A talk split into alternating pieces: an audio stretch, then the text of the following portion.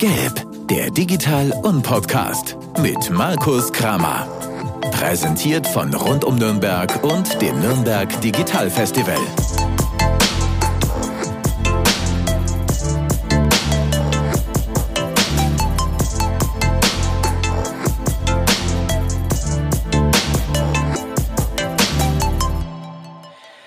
Servus und herzlich willkommen zur dritten Ausgabe des Gelb-Podcasts, eurem Digital-Podcast des Nürnberg Digital Festivals in Kooperation mit Rund um Nürnberg.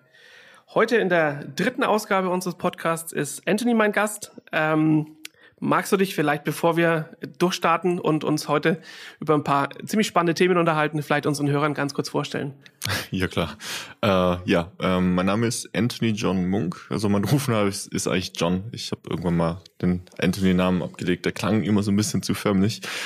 Äh, ich bin der erste Vorsitz von Project Hive Gaming e.V. Wir sind hier in Nürnberg ähm, ansässig und ein Nerd-Culture-Verein.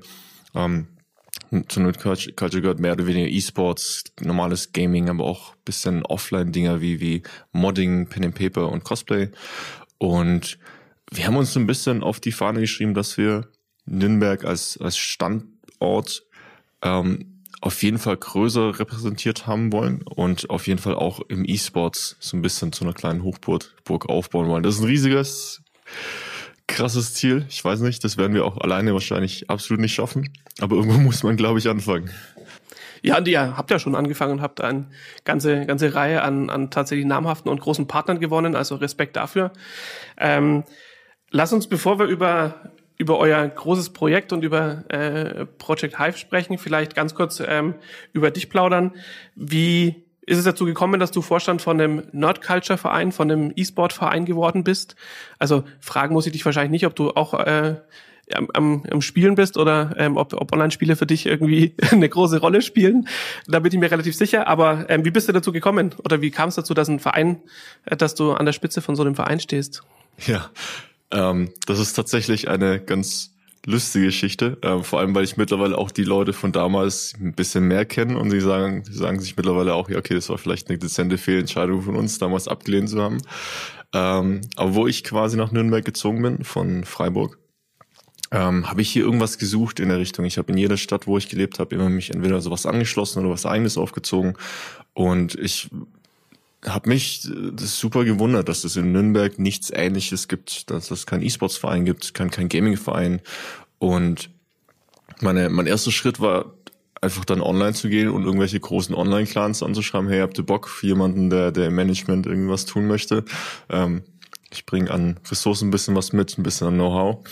Und da war man natürlich sehr, sehr vorsichtig, wer ist dieser Mensch, der gerade ankommt und haben mich natürlich dann erstmal abgelehnt und der nächste Schritt war dann halt wirklich aktiv in Nürnberg nach Leuten zu schauen und das, das Weirde war, was mich halt wirklich überrascht war, hat, ist, dass es ziemlich schnell ziemlich viele plötzlich gefunden äh, hat, ähm, die, den, die dann gesagt haben, ja, sie haben doch Bock, hey, das ist voll cool. Ja, das gibt's hier nicht. Irgendwie muss es doch irgendjemand anfangen.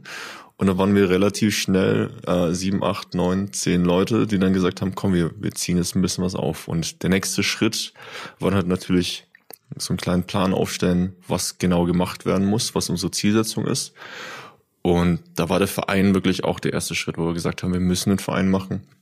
Und effektiv sind wir eigentlich zwei Vorstände. Das ist einmal der, der Irfan, der momentan für Mini zuständig ist, aber auch für, für so ein bisschen dieses Backend vom Verein und, und ich. Und wir sind effektiv genommen worden, weil ich die meiste Zeit hatte und Irfan quasi damals den größten Bereich geleitet hat. Und mittlerweile ist es so, dass einfach die meisten Leute arbeiten gegangen sind, beziehungsweise lebenstechnisch umziehen mussten. Ähm, und wir die letzten Überbleibsel der, der, der Grundstruktur sind. Ja, und Jetzt hänge ich quasi fest als Vorstand von einem Verein, aber es ist, es ist ein schönes Festhängen. das ist schön, ja. Ihr habt ja auch große Pläne, von daher. Also, dass das Spaß macht und dass man so eine Entwicklung begleiten darf, finde ich schon geil, ja. Ähm, du sagst, oder ihr, ihr sagt, euch liegt Nerdkultur massiv am Herzen, finde ich ziemlich cool übrigens, ähm, das zu pflegen und sozusagen auch dem den Raum zu geben. Ähm, vielleicht, um es mal ganz kurz auseinander zu dividieren, sind alle Gamer auch Nerds? Oder andersrum gesagt, sind alle Nerds Gamer? Oder was ist da, wo ist da, gibt's da eine, eine Trennlinie oder wie hängt das zusammen? ja, das ist eine super Frage. Äh, also ich würde sagen, alle Gamer sind Nerds auf jeden Fall. Aber nicht okay. alle Nerds sind Gamer. Ähm, Nerd Culture geht ja so ein bisschen weiter. Das geht ja schon wirklich zurück in die, in die, teilweise schon in die 30er, 40er, wo man angefangen hat, ähm, Schach oder Brettspiele oder, oder bestimmte Nachbauten, Figur Figurines und sowas, äh, in die Gesellschaft zu streuen. Das heißt, das heißt, Nerd Culture geht in alle möglichen Richtungen, was sich halt wirklich so ein bisschen mit dem exzessiven Beschäftigen ähm, von dem Spiel, spielerischen Medium irgendwie beschäftigt. Äh, und ich denke jetzt zum Beispiel einen, einen, Star Wars Fan, der sich jetzt quasi ein Kostüm zusammenbaut, damals in den 60ern, 70ern oder wie alt ist Star Wars? Schon ziemlich alt. Allein nur durch die Filme immer und immer wieder schauen. Ähm, das ist, das, das ist Nerd Culture. Ähm, Pen and Paper Cosplay ist Nerd Culture und jetzt halt natürlich mit den neuen digitalen Medien, Gaming, äh, das ist auch für mich Nerd Culture. Also das ist ein sehr, sehr großes Feld, was einfach von analog bis digital ziemlich viel erschließt. Deswegen, alle Nerds sind nicht unbedingt Gamer, aber alle Gamer sind definitiv alle Nerds. Okay, das heißt, Nerd Culture ist ein Thema, was sozusagen noch viel weiter geht und über die reine Gaming-Szene hinausgeht. Also sozusagen wie, wie Cosplay äh, sind, sind Sachen, die auch für dich oder die in das, in das Thema Nerdkultur auch mit reinfallen, oder? Ja, genau, genau. Es gibt ja auch Technik-Nerds zum Beispiel. Also Leute, die wirklich den ganzen Tag irgendwelche Platinen schweißen. Ich habe einen Kollegen, der verbringt den ganzen Tag damit, irgendwelche kleinen Funktionen auszubessern. Der hat irgendwie letztens für seinen Dad, äh, für seine, für sein Auto irgendwie so ein, so ein Circuit zusammengelötet, dass das Licht nicht mehr flackert. Und ich dachte mir, warum ist das wichtig? Und irgendwie, das ist halt so sein Ding. Und der ist auch ein übertriebener Nerd, aber einfach in diesem Bereich. Er, er lötet gerne, er macht, baut sehr, sehr gerne Toaster und alles Mögliche auseinander. Bei ihm sieht's dann auch dementsprechend aus. Er hat überall einfach Einzelteile von, von Maschinen. Und Absolut. Das ist schon ziemlich nerdig, was er macht. okay, verstehe. Ihr habt ja als Verein jetzt schon im Prinzip einen Raum oder eine Räumlichkeit, die ihr nutzen könnt. Ähm, wie darf man sich das vorstellen? Ist das ein Raum, wo im Prinzip Hardware rumsteht, wo dann äh, gezockt werden kann? Oder wie bedient ihr sozusagen andere Nerds, wie wir gerade hatten? Gibt es dann da auch äh, technisches Equipment, um, um zu löten oder um sowas zu machen? Oder äh, wie, wie, wie sieht euer Raum aus? Was kann man da machen? ähm, Raum. Ich, ich glaube, der Raum, den du gerade beschreibst, war eher so ein bisschen das, was wir davor hatten im Pellerhaus. Da hatten wir eine eigene Werkstatt, da hatten wir einen eigenen Gaming Room und Lagerfläche, wo wir unsere Sachen ablegen konnten.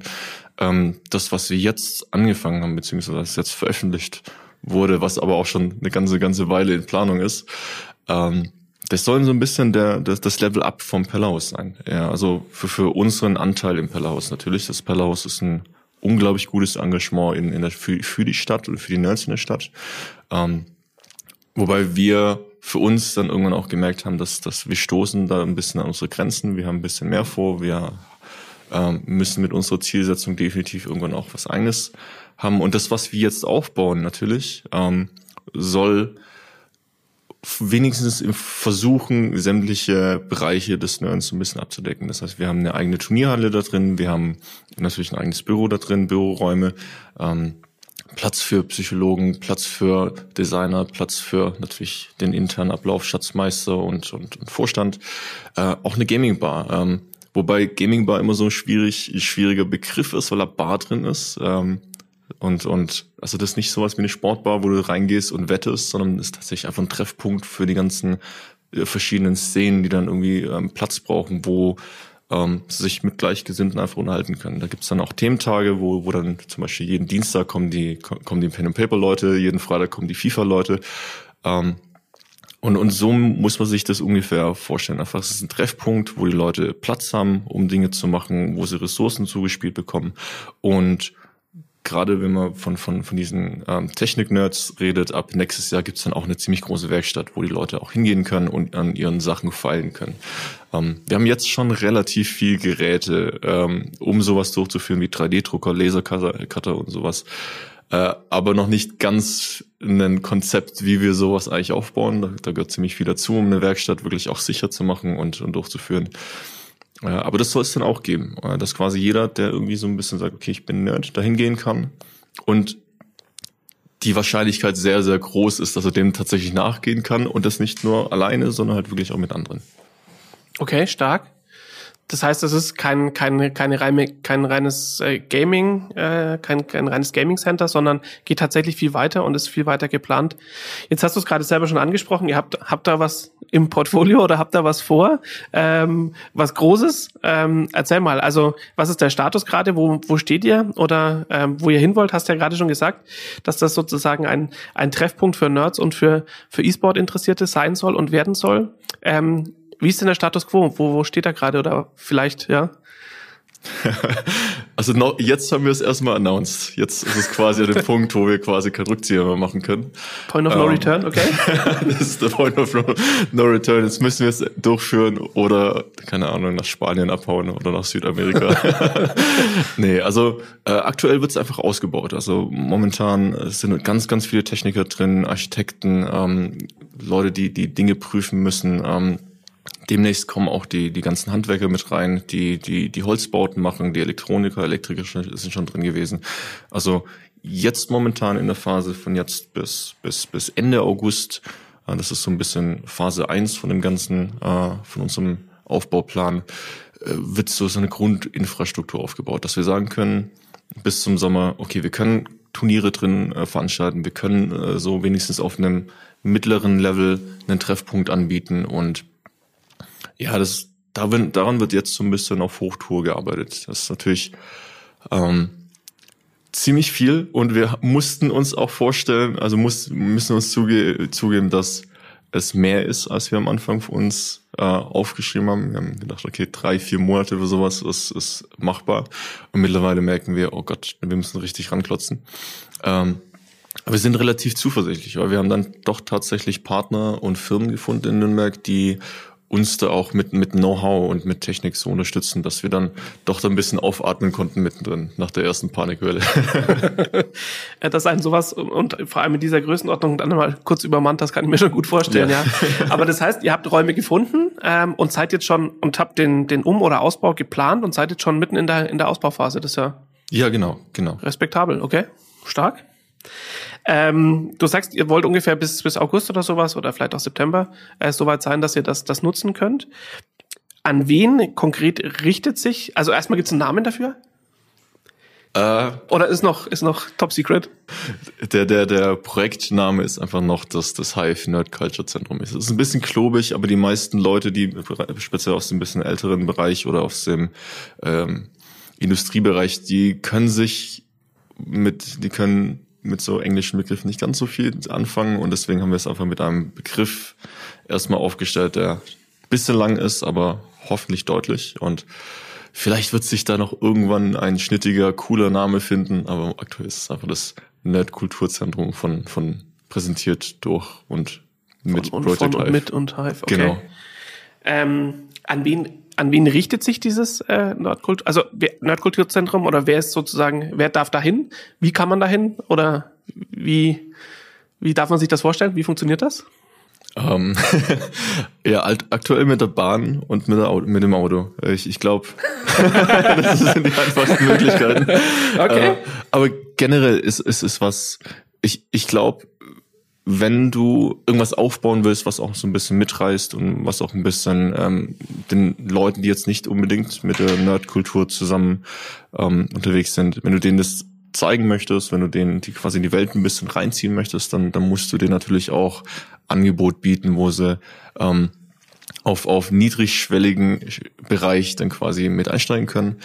Und ich, ich glaube, das Zentrum ist dafür gar nicht mal so schlecht, weil da gerade so, so in dem Bar-Ambiente beziehungsweise in dem Open-Air-Ambiente kannst du da einfach ähm, ganz leicht einfach auch mal nur ein Bier trinken und, und dir das ganz ruhig anschauen. Also generell, das ist wenigstens das, was wir uns wünschen, ähm, ist das Zentrum absolut für alle. Einfach, dass jeder mal schauen kann, wie ist das. Ähm, und sekundär natürlich auch für die ganzen E-Sports und Gaming-Szenen, beziehungsweise das nicht unbedingt primär und sekundär. Eigentlich im Grunde jeder, der irgendwie Bock hat und äh, sich das anzuschauen, jeder, der irgendwie Interesse hat, ähm, sollte eigentlich vorbeischauen, weil das ist auch ein bisschen unser, unser Auftrag, ähm, zu zeigen, dass Nerd Culture nicht unbedingt das ist, was in der Bildzeitung oder in den ganzen Serien porträtiert wird. Ähm, nicht jeder Nerd ist jetzt so, so ein Herald aus, aus Big Bang Theory, sondern das ist quasi jeder, der, den du vielleicht in der Bahn triffst. Und ich glaube, um die Schwellen und um die Barrieren so ein bisschen runterzubrechen, musst du einfach aktiv sämtliche Gruppen in, in, in der Gegend ein bisschen zusammenbringen und, und vielleicht zum Reden bringen am Ende das ist wahrscheinlich, also ja, verstanden, okay. Das heißt, also eine Einladung an alle, die sich, äh, die sich mit dem Thema identifizieren können, ähm, einfach vorbeizukommen, sich das anzuschauen und ähm, entspannt mit euch in Kontakt zu treten. Oder? Genau. Genau. Okay. Also ziemlich beeindruckend, ähm, vor allem, dass ihr so ein, ein Projekt dieser Größe als Verein stemmt, ähm, da schon Investoren gewonnen habt im großen Stil. Also ich bin, bin wirklich sehr beeindruckt. Und ich bin, bin mir sicher, wir werden über den Fortschritt in den Medien weiter lesen können, beziehungsweise darüber erfahren. Und sonst kommuniziert ihr das über eure Webseite wahrscheinlich, oder? Ja, genau. Webseite, Social Media. Wir sind relativ fit in Social Media, nicht ganz so fit in Webseite. Deswegen eher auf Social Media. Ich finde, da kann man auch viel, viel aktiver und öfters einfach Sachen raushauen, gerade Updates. Okay. Ähm, lass uns zum zweiten großen Block dieses Podcasts kommen. Wir sind ja oder verstehen uns als Un-Podcast, also als Community-Podcast. Und deswegen sind wir immer versucht, die Szene des Nürnberg Digital Festivals in den Podcast mit einzubinden und sammeln immer so ein paar Fragen zu dem Thema und zu unserem Gast. Ähm, und die würde ich dir gerne, würde ich dir gerne stellen. Im, die erste Frage, wir nennen die Namen nicht des Fragenstellers, aber in dem Interview im BR hast du gesagt, dass ähm, ihr auch den Ruf und das Ansehen des E-Sports und der Nerdkultur verbessern wollt. Warum ist das deiner Meinung nach verbesserungswürdig? Und wie wollt ihr das tun? Das sind zwei Fragen zugegeben, ja. Sehr gute Frage. äh, ja, es, ich, ich weiß nicht mehr. Also mittlerweile ist der Stand natürlich so ein bisschen, ein bisschen besser geworden. Ähm, Nerdkultur, Gaming, E-Sports ist schon, schon ein ganz gutes Stück in, in den Mainstream reingerückt. Das heißt, es gibt jetzt mittlerweile ganz viele Leute, die da gar nicht mehr so verschlossen gegenüber sind. Ähm, besonders jetzt die jüngere Generation, die nachzieht, die haben absolut nichts gegen, gegen E-Sports Gaming. Ähm, aber wenn, wenn man jetzt einfach mal die ganzen Kommentare sich anschaut, ähm, beim NN-Artikel zum Beispiel, sieht man dann mhm. doch ganz viele Leute, die, äh, die da nicht ganz so viel Verständnis haben. Und ich, ich glaube nicht, dass es einfach ein, ein kategorisches Ablehnen der Sache ist, sondern dass es einfach ein bisschen ähm, die Planlosigkeit ist ähm, der Sache gegenüber. Die Leute wissen nicht, was E-Sports und was Gaming ist. Sie wissen nicht, was daran sportlich ist. Mhm. Ähm, aber ich jetzt zum Beispiel als ehemaliger ähm, E-Sportler weiß, dass dir in, in schlimmen Momenten, in krassen Momenten, da geht dir ordentlich die Pumpe. Da, da bist du danach auch, schwitzt du und, und bist äh, für ein paar Minuten einfach mal kurz am Ende, musst dich hinsetzen und nichts machen. Äh, es, ist, es gibt äh, Situationen im E-Sports, die sind wirklich dem Sport nicht ganz so weit weg. Und äh, wenn du das runterbrichst, was eigentlich Sport ist, oder e ja, Sport im Generellen ist, dann ist es einfach dieser freundschaftliche Wettkampf und, und dieses Messen an, an Fähigkeiten. Und das kannst du schon auf ziemlich viele Sachen umlegen, wie, wie im Dart, wie im Schießen, wie im Motorsport. Und das kannst du natürlich auch im E-Sports machen. Und deswegen sehe ich das gar nicht mal so, so, so eng mit, was ist Sport. Ich, ich, im Grunde, wenn es Leute gibt, die das schauen, dann kann man schon ziemlich viel als Sport äh, an, anmelden. Und ich glaube, das fehlt ganz vielen Leuten so ein bisschen dieses, dieses nähere Wissen, wie, ähm, was ist das, wie funktioniert es und ähm, und ich glaube, der einfachste Weg ist da wirklich den Leuten einfach vorzuzeigen, hier, das passiert mit den Leuten, das machen die Leute, ähm, so sehen die Leute aus, das ist, glaube ich, ganz wichtig. Und äh, ich glaube, wenn man so, so diese informative Arbeit macht, beziehungsweise einfach Tatsachen schafft, wo die Leute sich das anschauen können, ähm, kann man ganz schnell aus diesen, diesen Bildzeitungs äh, wo, wo der E-Sports manchmal ein bisschen steckt, äh, ziemlich schnell rausgehen, weil es natürlich äh, das, was in den Köpfen ist, ist meistens das, was in den Zeitungen ist, beziehungsweise in den in der Bildzeitung oder in den Zeitungen der 90er Jahre, 2000er, wo quasi auch dieses äh, wo Gaming sehr, sehr schnell als Scapegoat, als, als Sündenbock benutzt worden ist für irgendwelche Angriffe, für irgendwelche äh, Fehlverhalten von irgendwelchen Jugendlichen. Und genau, da muss man raus und ich glaube, das machst du wirklich am besten, indem du eine Tatsache schaffst, die die Leute sich anschauen können. Also aufklären zu Genau, Deutsch, ja. Aufklärarbeit. Also wir, wir merken auch aus, aus Festivalsicht sozusagen, dass das Thema deutlich in den Mainstream rückt und ähm, dass da viel Aufklärungsarbeit geleistet wird von Vereinen wie euch. Ähm, und also im, im Rahmen des Festivals gibt es mittlerweile da auch einige Veranstaltungen zu, die gut besucht sind. Und man merkt, dass das ein bisschen ähm, jetzt eine größere Plattform findet. Das finde ich gut, ja. Ähm, zweite Frage. Was ist dein Lieblingsspiel? Und wie viele Spielstunden hast du insgesamt schon auf dem Buckel? Ähm, also bei uns im Verein gibt es eine Regel, ähm, man darf mich nicht World of Warcraft spielen lassen. Ähm, das Okay. ist so, so, so mein Spiel, was ich nicht anfassen darf. Ich habe das kurz vor, bevor wir das Gelände dann tatsächlich bezogen haben, habe ich das für zwei Wochen gespielt und ich habe dann instant irgendwie eine Gilde gegründet, die jetzt irgendwie 200 Mitglieder hat und ja, das, das ist so das Spiel, wenn man mich da reinlässt, das spiele ich bis, bis zum Erschöpfen. Ähm, großartiges Spiel. Da findet man großartige Menschen, großartige Verbindungen und, und merkt so ein bisschen in einem ganz kleinen Maß, wie eigentlich so eine Gesellschaft funktioniert. Natürlich innerhalb von einem, von einem Game-Kontext. Ähm, da gibt's übrigens auch eine ganz, ganz lustige Geschichte. Da hat man vor, vor 10, 15 Jahren, wo WoW so ein bisschen angefangen hat, hat man auch innerhalb des Spiels so ein bisschen getestet, wie Menschen denn reagieren, wenn eine Pandemie ausbricht. Und da hat man genau das erkannt, was quasi jetzt passiert. Die Menschen verhalten sich genauso, wie sie damals in der Studie in WoW quasi entdeckt haben. Und ja, das ist so viel zum, zum Mikrokosmos Online-Game.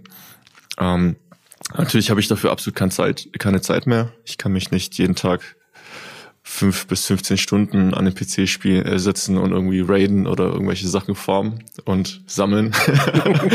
Deswegen ist es mehr, aktuell mehr TFT, Teamfight Tactics, so ein bisschen Auto-Chess, 3D-Schach. Und ja, ich glaube, damit kann man mich ziemlich gut hinterm Ofen vorlocken. Cool. Ähm, nächste Frage, auch äh, finde ich ziemlich spannend. Wie geht man an die Gaming-Welt heran, wenn man ein Anfänger ist und zum Beispiel auch schon über 30 ist? Also, wie, wie nähert man sich der Szene? Wie, wie fängt man damit an? Was ist ein Einstieg?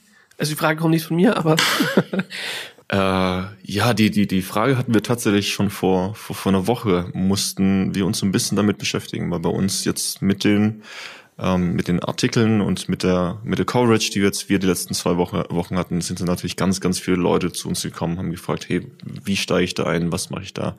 Und ich glaube, man muss sich erstmal die Frage stellen, ähm, was ist denn dein Zweck oder was möchtest du beim in, in dieser Szene oder welche Szene möchtest du erstmal betreten? Was möchtest du in dieser Szene? Und da gibt es natürlich die E-Sports-Richtung, da gibt es die Casual-Richtung.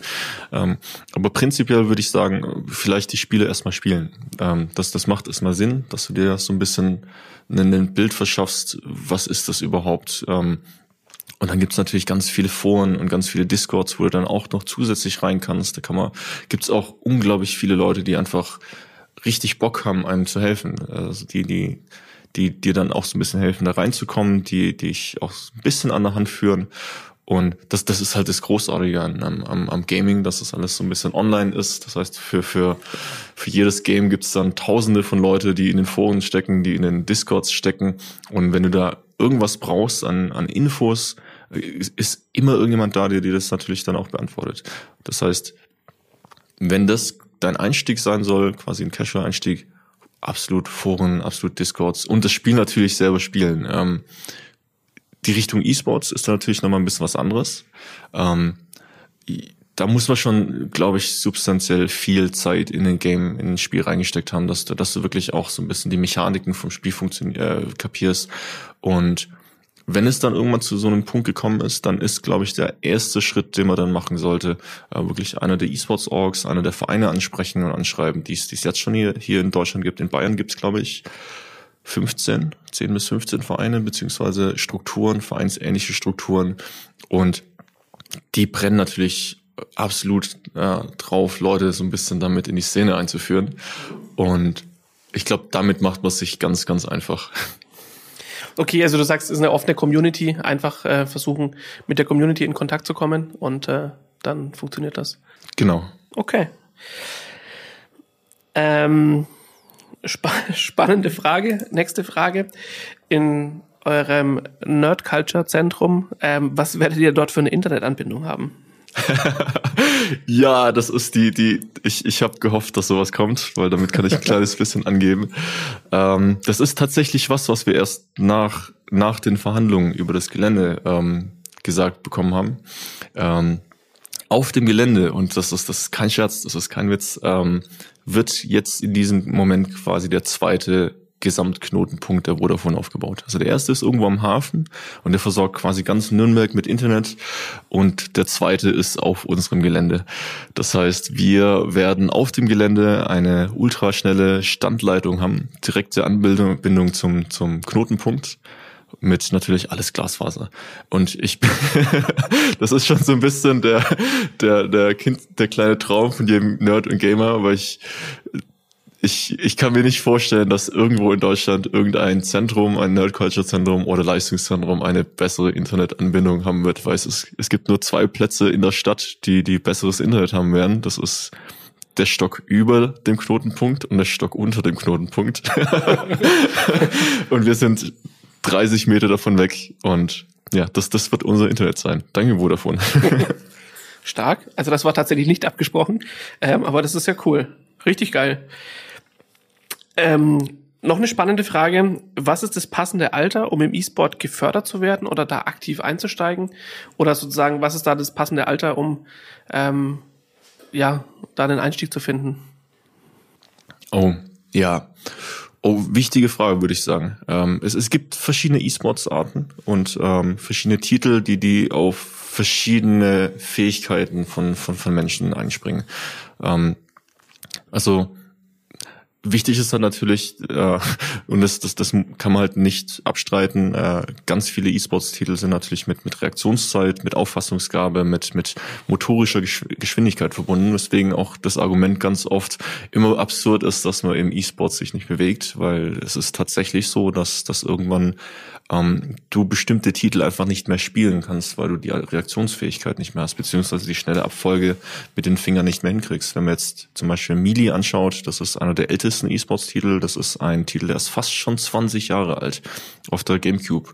Äh, aber der wird als einer der schwierigsten E-Sports-Titel der Welt äh, bezeichnet, weil man während dem Spielen zwischen äh, fünf und acht Tasten pro Sekunde drücken muss. Das heißt, man hat einen Joystick in der Hand und der klickert ununterbrochen. Und das ist verrückt, wenn man den Leuten zuschaut.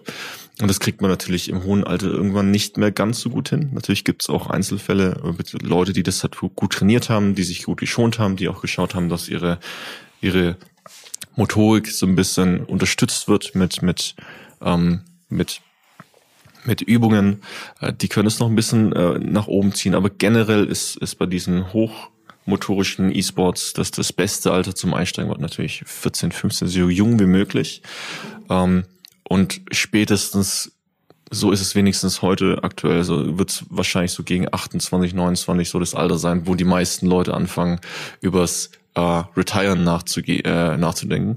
Ähm, aber hier muss man schauen, dass äh, einfach auch zugeben und sagen, dass die Entwicklung vom, vom Alter, wann die Leute aussteigen, natürlich immer später wird. Ähm, weil damals hatte man natürlich die ganze, die ganze ähm, wissenschaftliche Begleitung nicht. Man hatte keine Sportphysiologen, man hatte keine Leute, die halt genau wissen, okay, wenn du den Muskel zu oft beanspruchst, passiert das und das. Und mittlerweile die ganz großen Teams haben solche Menschen äh, in der Org drin, die sich dann auch um den Körper der Menschen kümmert.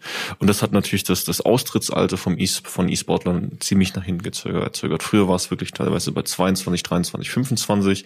Und mittlerweile gibt es E-Sportler, die sind über 30 und kriegen das immer noch hin. Ähm, aber der Einstieg, je früher, desto besser natürlich. Ähm, wir haben jetzt zum Beispiel vor einer Woche einen StarCraft-Spieler mit, mit bei uns aufgenommen, unter Vertrag genommen. Der ist 15 und der besiegt aktuell in Europa die ersten Grandmasters. Und die sind natürlich um die 20, 20 plus. Und er hat natürlich diese Übung und, und diesen, diesen, diesen Sinn für das Spiel schon sehr, sehr früh aufgepickt. Und wir wir gehen davon aus, dass er die nächsten Jahre ein kleines bisschen durch die Decke schießt. Und er ist übrigens auch Nürnberger. Das ist das, ist das Schöne. Okay, okay. Sehr spannend. Ähm, wir, sind, wir sind schon beim, beim dritten Inhaltsblock oder dritten großen Inhaltsblock unseres äh, Podcasts angekommen. Wir finden ähm, innerhalb der, Nürnberg Digital Festival Szene, dass Fehlerkultur was verdammt Wichtiges ist. Und es gibt auch innerhalb des Festivals dazu einiges an Veranstaltungen. Und wir möchten in dem Podcast so ein kleines Mini-Format etablieren oder einen inhaltlichen Blog etablieren, ähm, in dem wir mit unseren Gästen über deren größte Fails sprechen. Im, natürlich in Bezug auf die, auf das berufliche oder auf das äh, Wirken und ähm, vor allem auch darüber sprechen, was daraus lernbar war und was daraus gelernt wurde. Und von daher, was war dein, dein, dein größter Fail oder vielleicht ein, eine, eine Anekdote zu einem Fail, der dir passiert ist oder der euch passiert ist? ja, also ich, also ich glaube, so eine, so eine Grundmessage kann ich vorne hinstellen. Also ganz ehrlich, für jeden, der irgendein Projekt aufbaut, von jedem, der irgendwie vorhat, irgendwas zu planen, setzt die Planung hin und rechne dann ungefähr nochmal 50 Prozent extra Zeit und extra Budget drauf. dann, dann kommt es ganz gut. Ähm, wir waren besonders in der Anfangszeit absolut richtig, richtig schlecht in, in Zeit abmessen. Ähm, mussten dann quasi die letzten ein, zwei Wochen ähm, unglaublich hetzen, um Sachen dann nochmal hinzukriegen. Und ich weiß noch, dass wir beim allerersten Turnier ähm, wie 200 Kilometer fahren mussten, um Tische und Stühle hinzukriegen, weil dann quasi der, der uns das eigentlich liefern musste, das dann doch nicht hingekriegt hat. Und wir dann irgendwie aus dem Nichts das irgendwie irgendwo noch herkriegen mussten.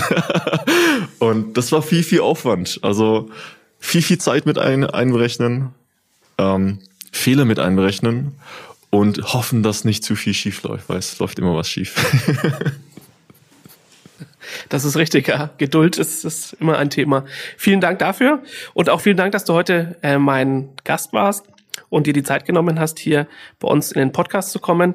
Es hat mir sehr viel Spaß gemacht und war extrem kurzweilig. Also die Zeit ist verflogen, jetzt die letzte halbe Stunde. Und an unsere Hörer da draußen, ich wünsche euch noch mehr Spaß beim Zuhören, als wir hatten, äh, das aufzuzeichnen. Und ich äh, sage Tschüss und Servus bis in einer Woche. Vielen Dank. Ciao, ciao.